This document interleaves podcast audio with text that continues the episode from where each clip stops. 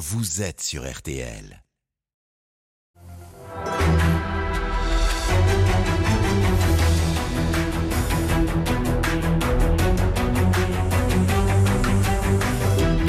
Jury RTL Le Figaro LCI, Marie Mollet. Bonjour à tous, bienvenue dans ce grand jury RTL LCI Le Figaro. Bonjour Gérard Larcher. Bonjour. Merci beaucoup d'être avec nous. Vous êtes le président du Sénat, deuxième personnage de l'État. Mais pour combien de temps encore? Vous êtes cité comme un potentiel successeur d'Elisabeth Borne. Pourriez-vous dire oui à Matignon À quelles conditions vous laissez planer le doute On va tenter d'y voir plus clair aujourd'hui. Et puis vous appelez Emmanuel Macron à changer d'attitude dans sa manière de gouverner. Mais comment le Parlement est-il paralysé Peut-on sortir de la crise sans changer les institutions Et puis votre parti LR est-il condamné à disparaître Vous allez nous répondre. Bienvenue Gérard Larcher. Bien. Pour vous interroger à mes côtés, Marie Chantré de TFLC. Bonjour Marie. Bonjour Gérard Larcher. Et Jim Jarassé du Figaro. Bonjour Jim. Bonjour. C'est Jim Jarassé qui vous pose la première question. Oui, euh, Elisabeth Borne va recevoir euh, les syndicats à Matignon euh, les 16 et 17 mai. La CFDT, la CFE-CGC, la CFTC et même la CGT ont fait savoir hier euh, qu'elles iraient euh, au rendez-vous. Euh, ça y est, c'est le, le début de la fin de la crise, Gérard Larcher. En tous les cas, nous avons un texte des retraites qui a été euh, voté, qui a été promulgué après validation par le Conseil constitutionnel. Il faut aujourd'hui euh, que le dialogue social reprenne et qu'il reprenne notamment autour de sujets majeurs et qui sont parallèles à la réforme des retraites. La question des seniors, par exemple, la question de la prévention de l'usure professionnelle, mais aussi des sujets euh, qui s'appellent, au-delà du partage de la valeur, euh, des rémunérations. Tous ces sujets-là, ils doivent être, euh, j'allais dire, soumis euh, au feu, entre guillemets, du dialogue social prévu dans le Code du travail. Alors le, le 5 avril, tous les syndicats avaient été déjà reçus hein, par Elisabeth Borne en intersyndical. Là, euh, la Première ministre a fait le choix de les recevoir en bilatéral, donc euh, face à face. Euh, Est-ce que c'est une volonté de la part du gouvernement d'essayer de peut-être de fissurer le, le front syndical Non, la bilatérale, c'est d'ailleurs, comme ancien ministre du Travail, euh, j'allais dire une manière de travailler qui est tout à fait essentielle. Ça ne veut pas du tout euh, euh, briser je ne sais quelle unité euh, intersyndicale, mais c'est une manière d'engager le dialogue.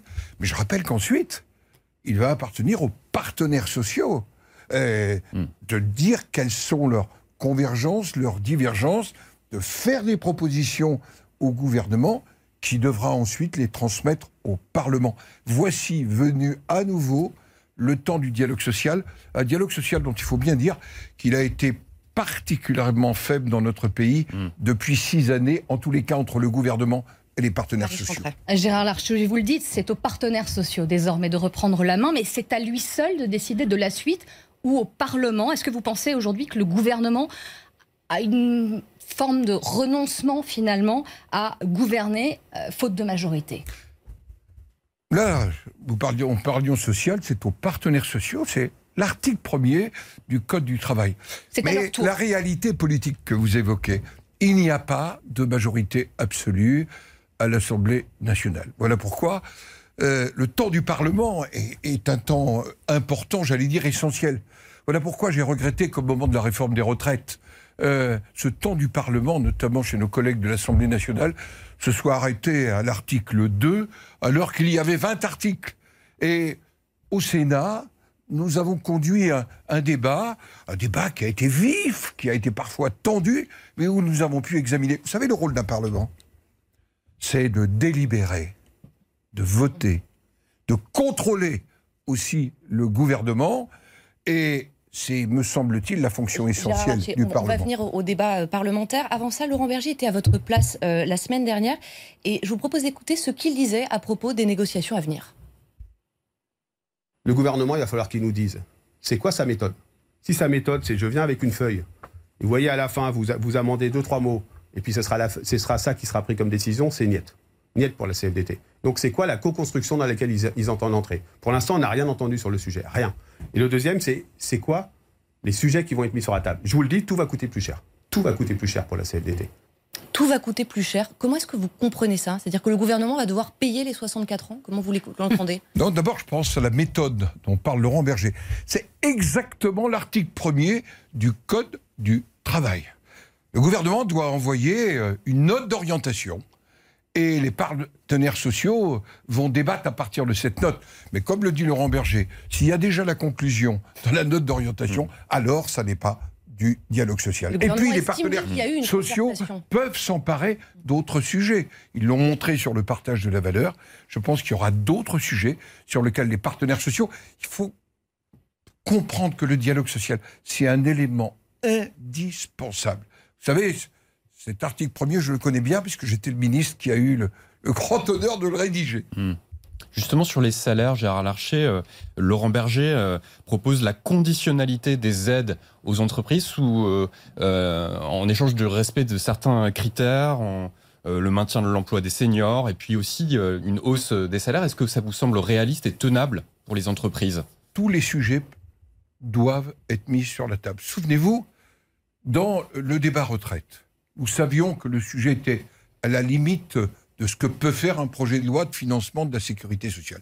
Mais pourquoi nous avons débattu d'un index senior et d'une conséquence dans la responsabilité sociale des entreprises, qui peuvent être responsabilité qui peut d'ailleurs être sanctionnée sur la politique qu'on conduit vis-à-vis des seniors. La réalité, c'est qu'aujourd'hui, nous sommes un des pays, à l'intérieur des pays de l'OCDE, qui a le taux d'emploi des seniors parmi les plus faibles. C'est qu'on a un sujet, et ce sujet, il doit être débattu, et on doit lui trouver une solution. On parlait de, pardonnez-moi, on parlait de Laurent Berger justement. Il a annoncé qu'il quittait son poste euh, au mois de juin prochain, le 21 pour être précis. Il dit à qui veut l'entendre qu'il ne fera pas de politique, qu'il ne sera pas candidat notamment en 2027. Est-ce que vous le croyez? Vous pensez que c'est un personnage, une figure politique après avoir été syndical sur lequel on devra euh, compter ces prochaines années? Laurent Berger, nous nous connaissons bien, nous échangeons régulièrement. Je veux simplement dire euh, que c'est un homme en qui je fais toute confiance, et quand il dit quelque chose, je lui fais confiance. Il ne fera pas de politique selon vous? Et je lui fais confiance. Alors justement, Laurent Berger et toute l'intersyndicale d'ailleurs hein, continuent de mettre la pression sur les parlementaires. Ils appellent les députés à voter la loi euh, d'abrogation de la réforme des retraites qui sera portée le 8 juin par le groupe euh, Lyotte à l'Assemblée. Est-ce que vous, vous appelez les députés LR à ne pas voter euh, cette loi d'abrogation? Il faut, nous sommes des parlementaires. Nous sommes des parlementaires et nous incarnons la démocratie représentative. Une loi vient d'être votée. Elle doit maintenant être mise en œuvre. Il faut que nous soyons cohérents par rapport à ce texte. Nous allons avoir des voter. partenaires sociaux qui s'engagent dans des négociations pour accompagner, donner une dimension très concrète, sans doute, euh, j'allais dire, humaniser ce qui est un texte de loi euh, par un certain nombre de dispositions. Je pense que c'est affaiblir la fonction parlementaire que d'utiliser en quelque sorte le subterfuge d'une proposition de loi pour abroger une loi moins de deux mois après son adoption. Il m'étonnerait, Ah. et je ne peux pas préjuger, que la majorité parlementaire au Sénat soit sur la même longueur. Tout le monde n'est pas sur votre ligne au sein du parti Les Républicains. Aurélien Pradier a déjà annoncé qu'il voterait cette loi d'abrogation. Il avait voté la, la motion de censure. Qu'est-ce que vous lui dites aujourd'hui? Tout simplement se rappeler ce que qui ont été notre, nos engagements euh, au moment des élections présidentielles, ce qui étaient les engagements euh, Mm. de la majorité sénatoriale depuis quatre ans.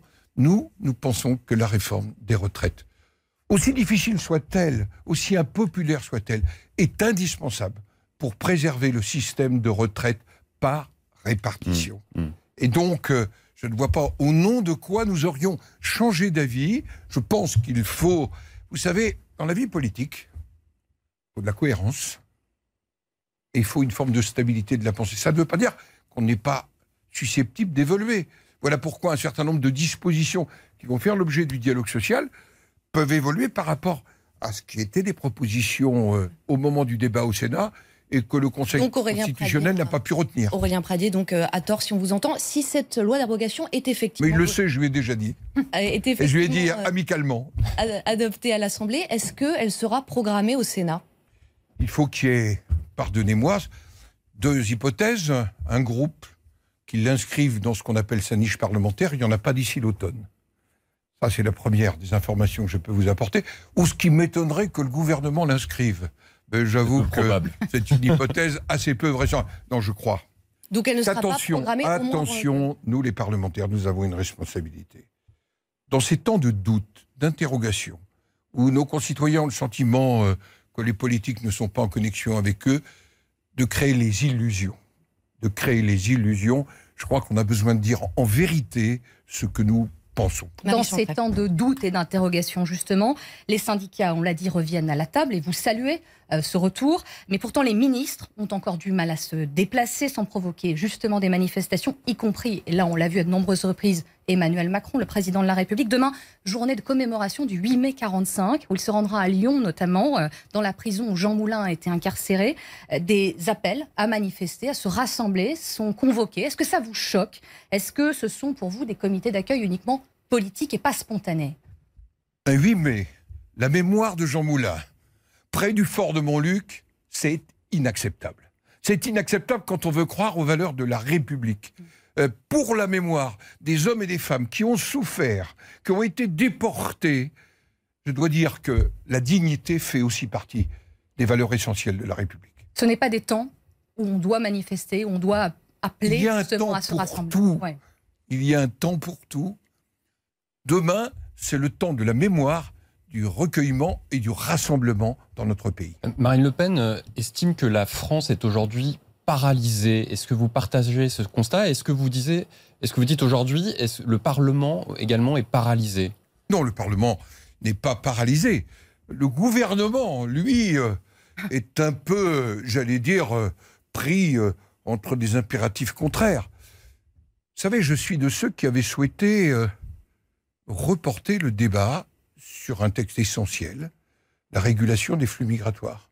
Parce qu'il me semblait que en débattre à la fin du mois de mars, c'était pas un moment euh, euh, tout à fait adéquat. Mm. Mais c'est un texte dont il faut débattre. Et en fait, la Première ministre a reporté ce texte, On va en non pas tant, comme elle l'a dit, euh, à cause de l'interrogation sur les républicains, mais plutôt des interrogations dans sa majorité relative à l'Assemblée nationale sur des sujets Mm. aussi essentiels, par exemple, que la relation entre immigration du travail va- et immigration On va revenir Gérard, Ouais. à l'immigration. Avant ça, est-ce est-ce qu'il vous arrive d'imaginer les quatre prochaines années, quatre années pour rien finalement, un quinquennat à l'arrêt pour les quatre prochaines années? Est-ce que vous l'imaginez?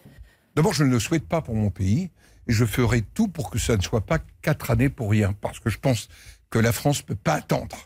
Elle ne peut pas attendre quand on voit la note de Fitch et qu'on mesure à quel niveau nous sommes d'endettement et donc de fragilité financière. Quand j'entends le premier président de la Cour des comptes dire euh, il y a moins d'un mois au Sénat que si nous continuons comme ça, nous pourrions être la Grèce dans quelques années, euh, est-ce qu'on peut être immobile alors que en Europe, il y a la guerre en Ukraine et qu'il nous faut apporter des réponses?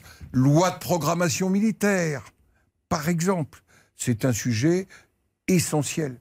Réforme de la justice à un moment où les Français ont de moins en moins confiance euh, dans leur Est-ce justice. que le gouvernement et Emmanuel Macron a les moyens, justement, vous, vous connaissez bien Emmanuel Macron, vous échangez avec lui régulièrement depuis 2017, est-ce que vous estimez qu'il a perdu le contrôle, Emmanuel Macron? Bah, Il n'a pas de majorité à l'Assemblée nationale, ça c'est une réalité.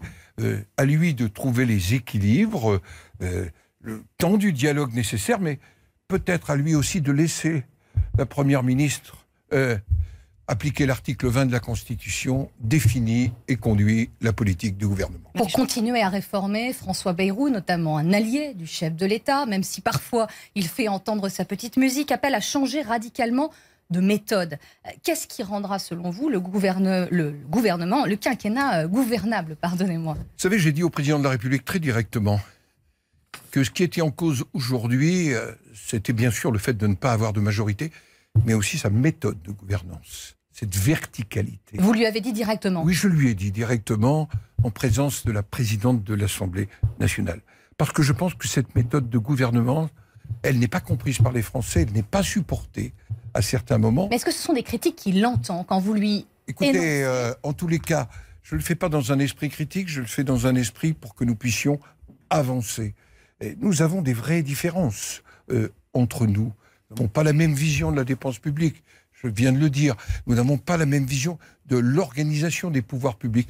Je suis profondément quelqu'un qui pense que notre pays ne peut se redresser que par la décentralisation. C'est-à-dire faire au plus près des citoyens ce qui est leur vie quotidienne. Par exemple, je n'ai pas la même vision régalienne que lui. Jim Jarassé. Et si le recours à la crise était vous, euh, Gérard Larcher, vous êtes régulièrement cité euh, comme un possible remplaçant euh, d'Elisabeth Borne et vous avez eu des déclarations euh, ambiguës récemment. Vous avez dit aujourd'hui, je ne dirais pas oui à Matignon. Qu'est-ce que ça veut dire concrètement? Est-ce que vous fermez définitivement la porte ou non? J'ai pas eu le sentiment d'être ambigu. Alors, pour faire taire les rumeurs, je vais vous dire très clairement si le président de la République me proposait d'être Premier ministre, je refuserais.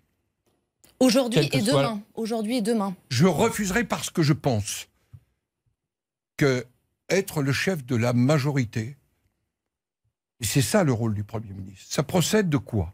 D'un projet qu'on partage, d'un contrat qu'on a passé, et derrière, ça veut dire que ce n'est possible qu'avant ou après une élection législative ou présidentielle. Vous ne serez jamais le Premier ministre d'Emmanuel Macron. Écoutez, dire jamais n'a pas de sens par rapport à l'intérêt du pays, mais je vous dis que je refuserai clairement ce poste. En 2019, en 2019, vous écriviez un livre avec la journaliste Marion Mourgue qui s'appelait Contre-pouvoir. Vous, en refusant finalement ce poste de Premier ministre, si un jour il vous était proposé, c'est que vous êtes, vous considérez toujours être un contre-pouvoir au chef de l'État? Parce que je pense que la responsabilité qui m'a été donnée par mes collègues, en plus de manière très large, est une responsabilité de présider une des deux chambres du Parlement. Une chambre qui ne procède pas de l'élection présidentielle, qui représente les citoyens au travers des 550 000 élus locaux. Et nous avons une responsabilité particulière, parce que nous sommes une assemblée indépendante. Je n'arrête pas de dire qu'au Sénat, on ne vote jamais oui par discipline, et on ne vote jamais non par dogmatisme.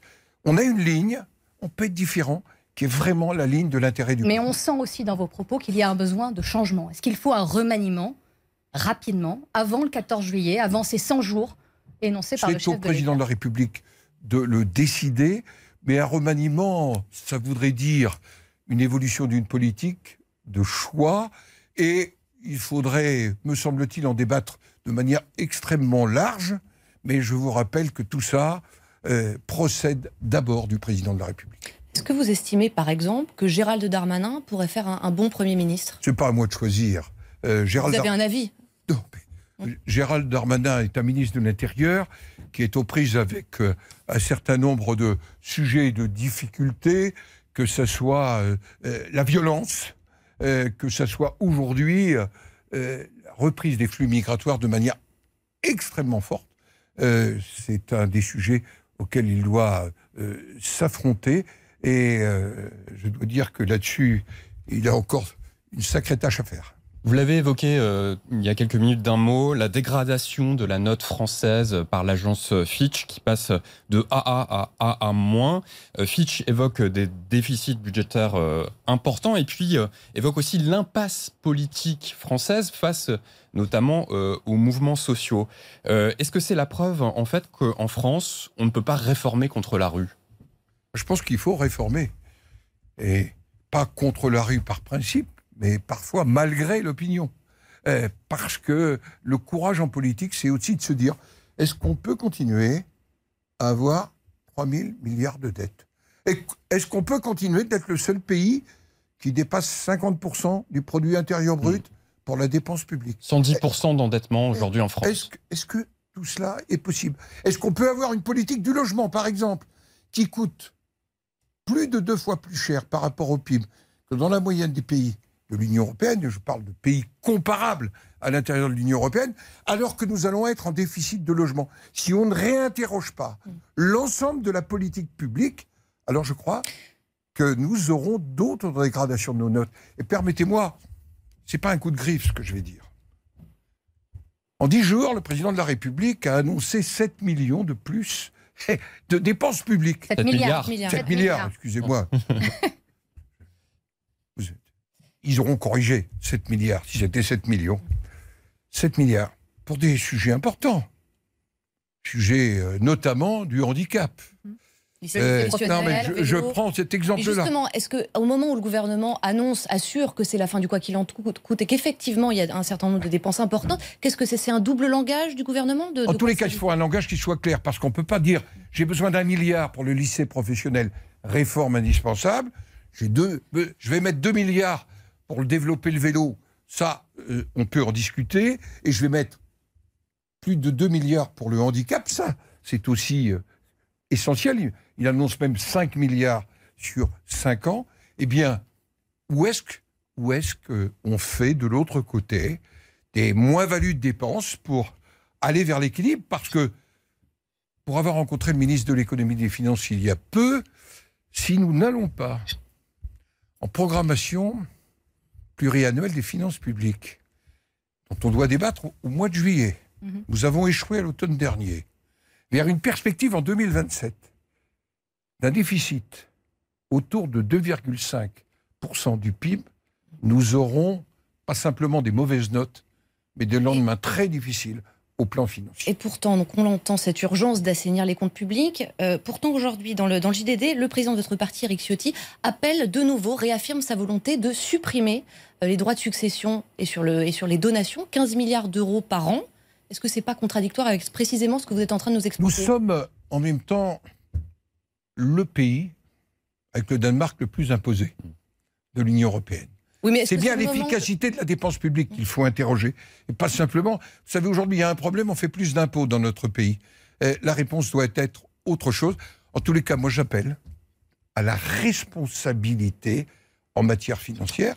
Voilà pourquoi le projet de loi de programmation des finances publiques qui viendra au mois de juillet devant nos deux assemblées, puis le projet de loi de finances sont des éléments essentiels pour savoir s'il n'y a pas un double langage, comme vous le disiez, ou s'il y a tout simplement un langage Mm. sain, de vérité, et à chaque fois que ce sera l'intérêt du pays, nous le soutiendrons. Comment comprendre justement ce chiffre qui interroge aussi? 42% des Français estiment aujourd'hui que les impôts ont augmenté. Un sondage est là pour les échos vendredi, alors qu'Emmanuel Macron les a baissés depuis 2017. C'est du pur ressenti ou euh, comment comprendre ce chiffre? Parce que ça fait partie de ce sentiment que ont beaucoup de nos compatriotes du déclin. Ils ont le sentiment, alors que les impôts, euh, pour eux, ont modérément baissé, même si, dans un certain nombre de cas, ils ont, ils ont baissé. Je pense à, pour les locataires, la taxe d'habitation, d'ailleurs en le faisant peser sur les propriétaires. Ceux-là, ils n'ont pas le sentiment que ça a baissé hein, en taxe locale. Ils ont même le sentiment contraire. Et en même temps, sur des services publics phares dans notre pays, la santé, ils ont le sentiment, de plus en plus nombreux, de ne pas trouver un médecin, de ne pas trouver un médecin traitant. 7 millions de nos compatriotes n'ont pas de médecin traitant. De plus en plus, euh, les temps d'attente aux urgences, la présence médicale, c'est un des premiers soucis des Français. L'inflation alimentaire aussi, est-ce que le gouvernement Bien sûr, cette réalité-là, elle est ressentie parce que les citoyens nous en parlent. Mais la question de la santé, par exemple, c'est ce qui conduit aussi au doute. Mais allez, on est imposé et en même temps, nous voyons se dégrader. Je ne parle pas non plus du sentiment parfois, dans un certain nombre de secteurs, euh, vis-à-vis de l'école. Pierre Laché, on liste en ce moment tous les, les défis auxquels la, France fait face, la crise budgétaire, la- les retraites, l'inflation évidemment. Euh, le fait que Bruno Le Maire, qui, qui est en charge de ces sujets-là, publie un roman euh, ces dernières semaines, euh, est-ce que c'est un hasard du calendrier? Est-ce que c'est une maladresse selon vous? Écoutez, je ne l'ai pas lu. Je ne l'ai pas lu. En tous les cas, pour l'avoir rencontré, j'ai vu qu'il était totalement à sa tâche. Il est à sa tâche. Un passage éro- érotique très commenté sur les réseaux sociaux. Oui, Là bah- aussi, ça, ça, ça ne, ça ne vous évoque rien de particulier. Vous, Non, Ah. je- ne l'ayant pas lu, euh, je dois vous dire que euh, je ne ferai pas de commentaires sur ce que je n'ai pas lu. Il y a tellement de gens qui commentent ce qu'ils n'ont jamais lu que je m'abstiendrai. Sur un, tout autre sujet, un autre ministre a fait beaucoup parler de lui euh, ces deux derniers jours, Gérald Darmanin, qui a provoqué euh, une crise diplomatique avec Rome en accusant Giorgia Meloni euh, d'être, je cite, incapable de régler les problèmes migratoires sur lesquels elle a été élue. Le ministre italien de l'Intérieur a aussitôt annulé sa visite. Rome exige des excuses. Est-ce qu'il doit s'excuser, Gérald Darmanin? D'abord, le constat de Gérald Darmanin est exact. Et il y a une reprise massive des flux migratoires. Et euh, pour avoir échangé avec des collègues à la frontière italienne, dans les départements, et pas simplement les Alpes-Maritimes, je peux vous dire que c'est une réalité Donc il a eu raison de dire cela? Encore faudrait-il qu'on puisse donner des leçons, parce que je ne suis pas certain qu'en matière migratoire, nous soyons euh, nous aussi euh, exemplaires. Ça démontre simplement. C'est pour ça que je pense que cette sortie n'était pas utile. Parce que la seule manière d'apporter des réponses, elle était de manière partagée entre les pays de l'Union européenne, de savoir ce que nous faisons aux frontières extérieures de l'Europe. Comment nous gérons ces flux migratoires? Comment nous reconduisons ceux qui sont en situation irrégulière? Comment nous développons aussi un certain nombre de ces pays? Comment nous aidons des pays de transit à faire face à ces arrivées-là?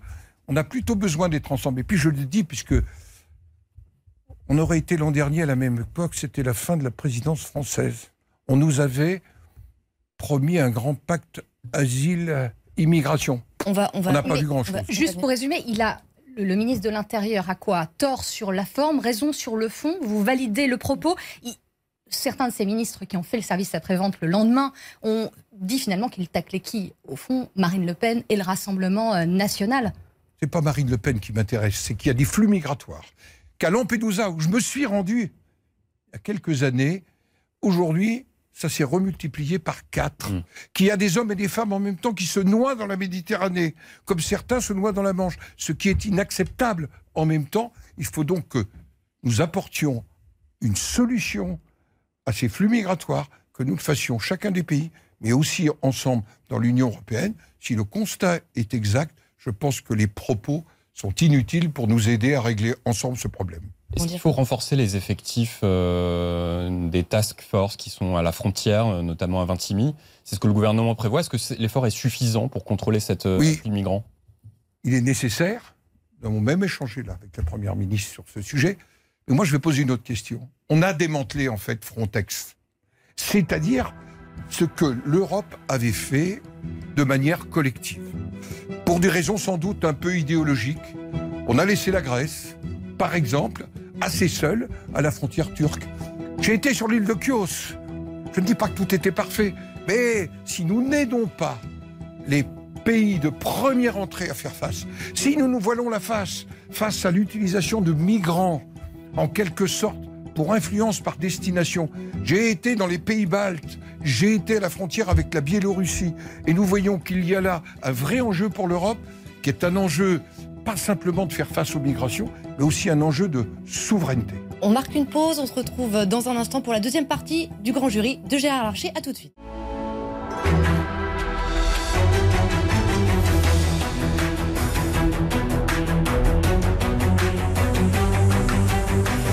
Suite du grand jury RTL Le Figaro LCI. Marie Mollet. Suite du grand jury de Gérard Larcher, on continue de parler d'immigration avec Marie Chantrey. Oui, dans la feuille de route, Gérard Larcher, euh, présentée par la Première ministre Elisabeth Borne, euh, le projet de loi, justement, immigration, n'en fait pas partie, reporté à l'automne prochain. Est-ce que vous considérez que c'est une faute de la part euh, de la Première ministre? Je pense, euh, c'est un point de différence que j'ai avec quelqu'un que j'apprécie beaucoup, la présidente de l'Assemblée nationale. Je pense que c'est un texte dont nous avons besoin pour faire face euh, à la réalité des flux migratoires d'aujourd'hui. Il fallait aller Vous plus savez, vite. L'immigration, c'est un des grands échecs des six années d'Emmanuel Macron. Regardons les chiffres 2022. 320 000 titres délivrés. Eh, C'est une réalité. Jamais les demandes d'asile n'ont été aussi nombreuses. 137 000. Eh, nous voyons qu'il y a nécessité à traiter l'asile, le regroupement familial, la question des étudiants qui ont explosé, plus euh, 40%, que nous devons aussi s'assurer de la qualité de l'intégration euh, dans notre pays, Mais que euh, de la situation des mineurs non accompagnés. Euh, je ne cite même pas les chiffres de Mayotte. On parle de 5000 mineurs, vous vous Justement, rendez Gérard compte Larcher, Euh, ju- justement, fin avril, dans le Parisien, Emmanuel Macron avait montré sa volonté d'accélérer sur ce sujet. Qu'est-ce qui s'est passé selon vous? Il a cédé, euh, le président, à sa première ministre? D'abord, il y a eu, euh, et je l'avais souhaité, je l'ai dit il y a quelques minutes, que ce texte ne soit pas examiné à un moment d'hypertension nationale, parce que c'est un texte qui mérite autre chose que des postures. Il faut apporter des réponses à la question des flux migratoires dans notre pays. Il faut apporter des réponses qui sont autre chose que ce qui est vécu euh, aujourd'hui, y compris par les drames que j'évoquais dans la Méditerranée ou dans la Manche. Euh, non, c'est assez simple. Il n'y a pas aujourd'hui, sur le texte tel qu'il a été préparé, par le Sénat et qui avait été voté en commission, je le rappelle, le 15 mars dernier. Il n'est pas apparu à la Première ministre qu'il y avait une majorité à l'Assemblée nationale, notamment à l'intérieur de la majorité relative, qui pouvait euh, examiner, prendre ce texte. C'est ça la réalité. Justement, Gérard Larcher, euh, Elisabeth Borne pointe directement la responsabilité des Républicains sur cette absence euh, de majorité. Elle dit qu'ils doivent encore dégager une ligne commune entre le Sénat et l'Assemblée. en gros, elle dit c'est votre faute si cette loi est reportée. Écoutez, nous, en tous les cas, nous travaillons ensemble, l'Assemblée nationale et, le Sénat, puisque si le texte ne devait pas être inscrit, il a été préparé une proposition de loi mhm. euh, et qui pourrait être conjointe entre l'Assemblée nationale et le Sénat. Mais en tous les cas, pour le Sénat, le président de la commission des lois, qui est un grand connaisseur de ces dossiers et de ce sujet, s'inspirant d'ailleurs des travaux de la commission, s'inspirant de son expérience de plusieurs années, puisqu'il était avant le rapporteur des questions migratoires, eh bien, euh, elle sera déposée, cette proposition de loi. Quand? Eh bien, nous verrons dans les jours qui viennent. C'est une façon pour LR de se montrer enfin euh, rassemblé après le fiasco des retraites pendant lequel votre parti s'est déchiré Bien sûr, notre parti s'est déchiré euh, dans le débat sur les retraites. Et euh, ça a été un moment difficile. N'oublions pas quand même que la majorité des députés ont été sur la même ligne que nous. 19 ont fait un autre choix, qui n'était pas le choix de l'engagement que nous avions pris depuis plusieurs années en matière de réforme des retraites. Mais la question migratoire, euh, c'est pas simplement une posture, c'est vraiment une nécessité. Quand un maire dans les Alpes-Maritimes dit mais j'ai même plus d'hôtel pour accueillir tous les mineurs euh, étrangers, euh, comment voulez-vous que nous continuions sans avoir une vraie politique migratoire dans ce pays, sans que nous traitions l'asile, sans que nous traitions le regroupement familial, sans que nous traitions dans un certain nombre de territoires, je pense à Mayotte, la question du droit du sol. Parce que la réalité, c'est aussi ça. Pas une question de posture, Gérard Larcher, d'accord, mais c'est l'occasion aussi de revenir à certains de vos fondamentaux. Éric Ciotti, le président des Républicains, le dit. Voilà ce qu'il veut dans cette loi. Plus aucun droit pour les clandestins, plus de prestations sociales dès le premier jour pour les réguliers, traiter les demandes d'asile à la frontière, arrêter le recoupement familial. Est-ce que vous êtes d'accord avec toutes ces propositions? Nous avons fait, nous, un certain nombre de propositions sur chacun de ces sujets. Immigration familiale, les conditions dans lesquelles l'immigration familiale peut être acceptée, conditions de revenus, conditions de logement, conditions de maîtrise de la langue, euh, voilà des choses, et qui en plus sont compatibles avec le droit constitutionnel et l'héritage de la CEDH tel qu'il est aujourd'hui. Ce qui ne veut pas dire qu'il ne faille pas demain se poser la question constitutionnelle sur un sujet comme le regroupement familial, mais c'est un deuxième temps. C'est un deuxième temps parce que Donc vous, je ne suis pas certain euh, que nous ayons là la majorité des trois cinquièmes pour modifier la Constitution. Moi, je suis un pragmatique. Il faut répondre à l'urgence. Vous êtes favorable à un référendum sur l'immigration C'est ce que demande Eric Ciotti, c'est ce que demande aussi Aurélien Pradi qui propose un RIP sur ce sujet. Vous y êtes favorable? Mais non, je ne peux pas être favorable à un RIP sur la question migratoire puisque c'est constitutionnellement impossible qu'on traite des sujets article 89 de la Constitution, dont on a besoin pour traiter, par exemple, l'immigration familiale, au-delà des propositions du Sénat, et ça ne peut pas se faire par un RIP qui est réservé, je le rappelle, à l'article 11, organisation des pouvoirs publics, politique, sociale, économique et environnementale. Vous demandez à Aurélien Pradier, qui propose le RIP, de relire la Constitution. Euh, je, je donne de leçons à personne, mais je pense qu'il faut éviter de lancer des espèces de leurres qui perturbent nos concitoyens parce qu'eux, ils sont face à un problème. Quand vous allez dans le Pas-de-Calais, par exemple, où j'étais il y a trois semaines, est-ce que vous croyez que la question migratoire, quand vous êtes avec euh, Madame le maire de Calais et, et, les communes autour, est-ce que vous pensez que c'est une question théorique? Non, c'est un vécu quotidien. quotidien. Et le sénateur des Hautes-Alpes, l'autre jour, a rappelé le quotidien dans un département qui n'est pas un immense département de la réalité de ce qui se passe à la frontière italienne. Moi, je veux qu'on traite en vérité et en réalité les vrais sujets. Gérard Larcher, vous parlez de, ces leurs euh, législatifs.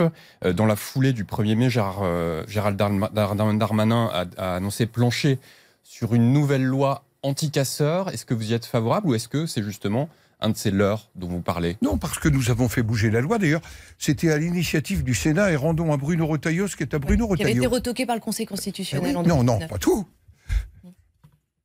Visage masqué, autorisation de fouille dans les périmètres, c'est un acquis majeur de la loi de 2019. Il y a eu un point qui, pour des raisons de proportionnalité, euh, n'a pas été accepté par le Conseil constitutionnel, c'est de donner à l'autorité administrative le droit d'interdire à tel ou tel de participer à une manifestation. Alors, Eh bien, il faut qu'on retravaille. Il faut qu'on retravaille pour atteindre cette proportionnalité. D'ailleurs, le Conseil nous a presque donné la voix dans son attendu. Euh, Donc, il faut le retravailler. donc une nouvelle loi, vous, vous n'y êtes pas opposé, vous êtes euh, mais, favorable nous- mais je pense d'abord qu'il faut qu'il y ait une meilleure coordination entre police et justice. Parce que je m'interroge quand même. Quand vous êtes le 1er mai, que vous avez 406 policiers blessés, il y a quand même Il y a un sujet. Oui, il y a quand même peu de, peu de suites judiciaires. Et je crois que les Français s'interrogent. Je crois qu'il faut cette bonne coordination 63. entre notamment euh, la justice et le parquet et, la police. Vous évoquez justement ces manifestations du, du 1er mai, des heurts violents entre policiers et manifestants. La contrôleuse générale des lieux de privation de liberté a publié un rapport assez accablant qui dénonce des gardes à vue base, de base légale.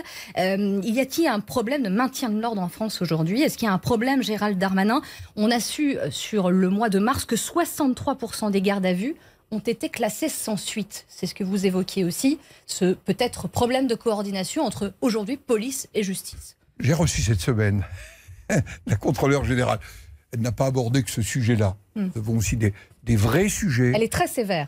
Des vrais sujets de, de dignité humaine, euh, je pense, dans un certain nombre de lieux de détention, et nous devons les traiter. Mais sur le sujet police, parquet, il faut impérativement que nous ayons une meilleure coordination, et je dois dire que j'ai vu un des sénateurs socialistes, euh, Jérôme Durin, euh, qui euh, avait pris le ministre au mot, mais le ministre l'avait pris au mot. Bah, venez avec moi et, et suivre ce qui se passe dans les Braves. Et je dois dire que j'ai vu que les constats qu'il faisait n'étaient pas l'espèce de description caricaturale qu'on saluez- avait, qu'on avait entendu. C'est aussi le rôle de contrôle du Parlement. Je suis très content que ce soit Vous un de sénateur de, l'opposition qui, Oui. ait- qui a eu ce courage. J'incite ce genre d'initiative Oui, oui, et Il faudrait bien sûr. j'incite d'autres collègues Hmm. dans d'autres secteurs à prendre ce type d'initiative. Dans ces manifestations, on a vu aussi euh, des pancartes contre le 49.3. À Besançon, on a, on a vu aussi des cartes d'électeurs euh, brûlées. On voit bien qu'il y a aussi une question, un sujet euh, institutionnel qui s'est ajouté à la question des retraites. Est-ce que vous dites aujourd'hui, il faut qu'on puisse apporter aussi une réponse institutionnelle à la colère? D'abord, je crois que, que la colère, aujourd'hui, elle est une colère de compréhension, de proximité du politique. Nos institutions fonctionnent. Et euh, elles viennent de démontrer qu'elles fonctionnaient. Et donc, moi, je ne touche à la Constitution, euh, je reprends Montesquieu, que d'une main tremblante. Mais je ne m'interdis pas à ce que nous travaillons. D'ailleurs, nous avons mis en place, depuis novembre, sans attendre, puisque le président de la République avait dit qu'il souhaitait travailler sur la réforme des institutions, eh bien, nous avons mis en place un groupe de travail. Nous avons déjà évoqué l'élection présidentielle, nous avons déjà évoqué la question euh, du cumul de mandats et euh, de l'élection territoriale. Nous allons parler justice dans une prochaine réunion, aussi bien Conseil supérieur de la magistrature que Cour de justice de la République, et nous parlerons référendum. Nous parlerons référendum parce que je pense que c'est un sujet qu'il faut mettre sur la table, mais attention, je crois d'abord au rôle et à la place de la démocratie représentative. Elle peut être éclairée par la démocratie participative. Elle peut être éclairée par l'exercice du droit de pétition. Et nous le montrons au Sénat, mais attention à ne pas fragiliser en ces temps de doute et d'interrogation, le système de la démocratie représentative. Est-ce qu'il faut assouplir la procédure du RIP, par exemple? Le deuxième RIP qui avait été porté par les parlementaires de gauche, les parlementaires de gauche a été retoqué. Est-ce que vous dites, voilà, certains disent effectivement que cette, cette, procédure a été inventée précisément pour ne jamais servir? Est-ce que vous êtes d'accord avec ça? Je constate que la rédaction du projet de RIP transmise au Conseil constitutionnel ne correspondait pas à ce que devait être une rédaction conforme à l'article 11. C'est plutôt à cette rédaction qu'il faut, j'allais dire, s'en prendre, plutôt qu'au principe du RIP. Mais qu'on ouvre à nouveau cette discussion, et rien n'est interdit. Et nous le ferons au Sénat. Il faut abaisser la jauge des signatures. je ne suis pas certain qu'il faille abaisser la jauge. Parce que abaisser la jauge, c'est remettre en permanence euh, la loi. Je rappelle toujours, Robert Badinter n'aurait jamais réussi à faire adopter l'abolition de la peine de mort hmm. si on ne s'en était tenu à ce genre de procédure. à, l'occasion du 1er mai, euh, Jean-Luc Mélenchon, qui défend de longue date hein, une, une sixième république, a dit abat la mauvaise euh, république. Est-ce que c'est un appel à la sédition, euh, comme le dit Gérald Darmanin aujourd'hui? Écoutez, en tous les cas, c'est comme d'habitude les excès de Jean-Luc Mélenchon. Euh, et je pense que notre pays a besoin plus de raisons que de déraisons. Donc, euh, naturellement, je ne le suivrai pas euh, dans cette direction. Je pense qu'il doit retrouver les fondamentaux, pourtant, qui lui avaient été transmis au Sénat au début de son élection. Nous avons une République qui a traversé, qui a traversé la fin de la guerre d'Algérie, qui a traversé les cohabitations, qui a traversé beaucoup de difficultés. Méfions-nous de gâcher cette République-là. Gérard Larcher, au cours de cette émission, on a vu poindre certains désaccords avec certains de votre famille politique. Et on l'a vu, cette famille se déchirer, euh, notamment durant cette réforme des retraites, étaler ses divisions pendant des mois. Certains députés LR ont voté la dernière motion de censure contre le gouvernement. Certains ont même voté la motion de censure du RN. Ils étaient quand même trois. Est-ce que vous avez encore un, avenir en commun avec eux dans le même parti quand on voit euh, s'étaler vos divisions au grand jour régulièrement? D'ailleurs, nous sommes un parti qui portons qui portons un héritage en partage. Cet héritage, il nous vient des familles dont nous sommes issus. La famille gaulliste, c'est ma famille d'origine, euh, la famille démocrate chrétienne, la famille libérale. Et nous devons redéfinir ensemble quel est notre projet. D'où l'intérêt de ce que Éric Ciotti euh, a lancé au travers des États généraux.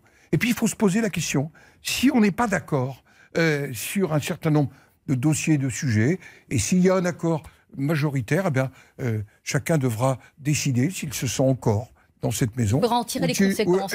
Quand on voit les propos de certains, quand même, on se demande. Parce que, la, la, tradition gaulliste, à un moment, c'est de débattre, parfois de s'engueuler, mais toujours de finir par chasser en meute. Mais... Et je crois que les Français, ils attendent de nous des propositions claires, cohérentes, et qui ne vacillent pas au gré des sondages ou des opinions. Ce n'est pas forcément le spectacle qui est donné quand on entend certains Mais bien sûr, je, je, mesure, je mesure euh, que cet épisode des retraites a pu avoir euh, de destructeur, et j'utilise ce mot, pour ma famille politique. Mais moi, j'ai envie de participer à la redresser parce que je crois à une ligne autonome. Je crois que nous sommes indispensables demain. Je ne sais pas quel sera le devenir de la composition politique dans notre pays. Si nous voulons avoir d'autres alternatives que l'extrême droite ou l'extrême gauche. Parler des états généraux euh, de la droite qu'Éric Ciotti doit, doit mener, mais il y a eu des, plusieurs travaux qui ont été lancés comme ça, les ateliers, la refondation, etc. Pourtant, votre parti ne montre toujours pas de signe d'unité et la base électorale des républicains se réduit. Euh, est-ce qu'il n'y a pas un problème quand même de fond euh, avec votre parti? Et est-ce que Éric Ciotti est la bonne personne pour résoudre cette crise? Problème de fond, sûrement. Voilà pourquoi il nous faut rebâtir euh, notre projet. À partir de cet héritage en partage, comment nous répondons à la société des années 2024 euh, à 2030 euh, face aux défis qu'il faut relever? J'ai évoqué des défis du quotidien, mais quelle place de l'Europe? Et nous aurons l'occasion des élections européennes pour en parler avec nos amis du Parti populaire européen, parce qu'il va falloir porter ce projet. Éric Ciotti, il a été choisi. Il a été choisi par les militants. Ce n'était pas mon candidat, mais il est aujourd'hui le président de ma formation politique et je participerai, je participerai pleinement à la refondation de ma famille politique, à la condition bien sûr qu'elle reste dans des valeurs qui sont les miennes et que j'évoquais il y a un instant. Et justement, Éric Ciotti, euh, il est un soutien de Laurent Wauquiez. Est-ce que vous estimez que Laurent Wauquiez euh, est le candidat naturel de la droite aujourd'hui? Le temps viendra, mais je l'ai déjà dit, quand nous sommes à 5%, dans les intentions de vote, il faut d'abord rebâtir notre projet et retrouver la confiance des Français. Et puis ensuite, il faudra proposer aux Français eh, l'homme ou la femme qui euh, pourront incarner ces valeurs-là. Mais à chaque chose son temps. L'urgence aujourd'hui pour une famille politique comme la nôtre, c'est d'être en capacité de proposer aux Français une alternative. Nous en sommes loin, j'en suis conscient, mais nous avons une chance. C'est d'abord un formidable réseau d'élus locaux qui vivent au quotidien avec les Françaises et les Français. Donc on entend que Laurent Wauquiez, selon vous, n'est pas le candidat naturel. Est-ce qu'il faut, selon vous, enterrer la primaire ou est-ce qu'il faut maintenir? Je, pense que la primaire, euh, pour en avoir vécu deux, n'est sans doute pas la meilleure des solutions. Il faudra qu'on en parle entre nous. Euh, Mais s'il n'y a pas de candidat naturel, comme vous semblez déjà le, le dire Le moment venu, il faudra décider et être capable de dépasser les limites aussi partisanes. Je rappelle, ça c'est la tradition gaulliste, c'est pas simplement un parti qui décide, euh, c'est aussi un peuple. elle est loin d'être à 5%. Marine Le Pen, semble-t-il, a récolté les fruits de cette colère sociale. C'est ce que nous disent les sondages. Elle est celle qui a le plus grimpé ces derniers temps. Comment l'expliquez-vous? Est-ce que vous diriez, comme un certain Olivier Dussopt, aujourd'hui ministre du Travail, qu'elle est bien plus républicaine qu'une partie de la gauche? Est-ce que ces propos vous ont interpellé?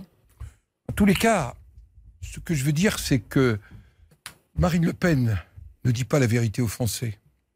Quand elle dit la retraite à 60 ans, il n'y aura pas de problème, eh bien, elle ne dit pas la vérité. Et un homme ou une femme politique qui veut diriger un pays doit d'abord dire la vérité aux Français. Et je dois dire que euh, Marine Le Pen ne le dit pas.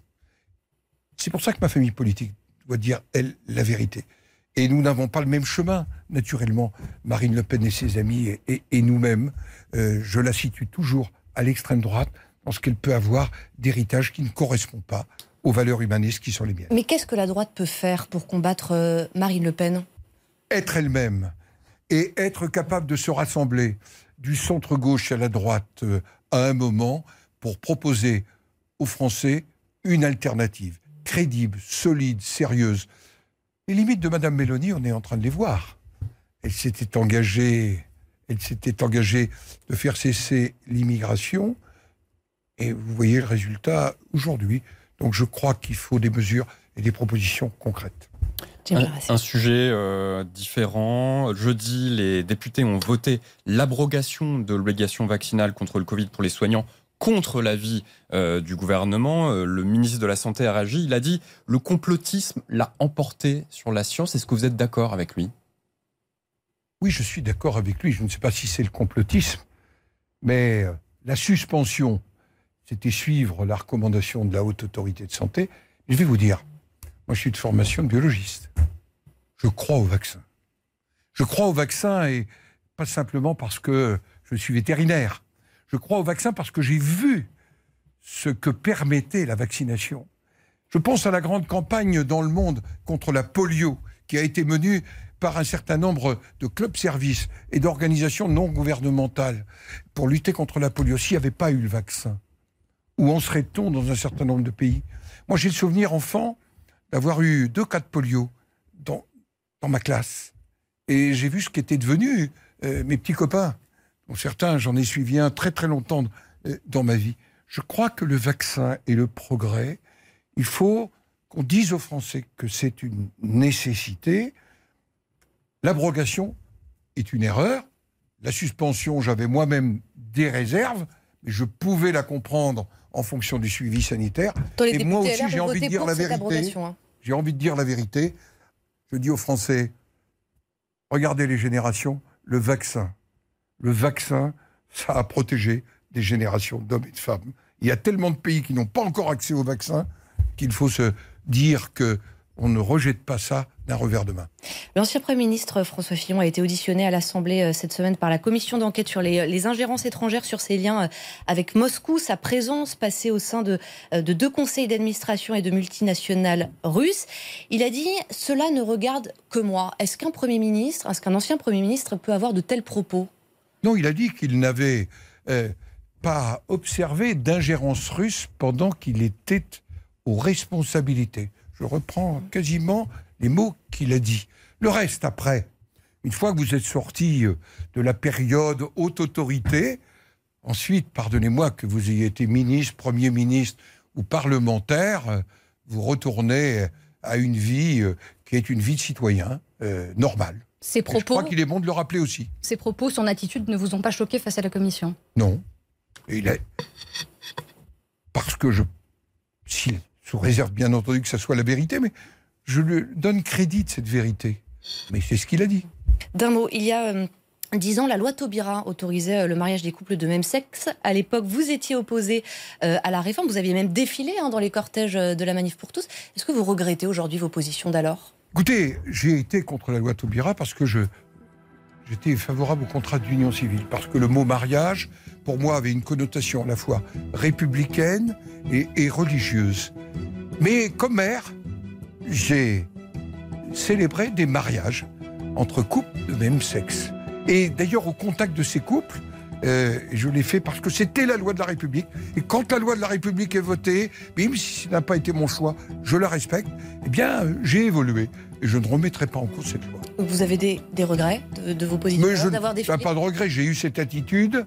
Euh, et derrière cette attitude, j'aurais regretté si je n'avais refusé, comme certains, de célébrer.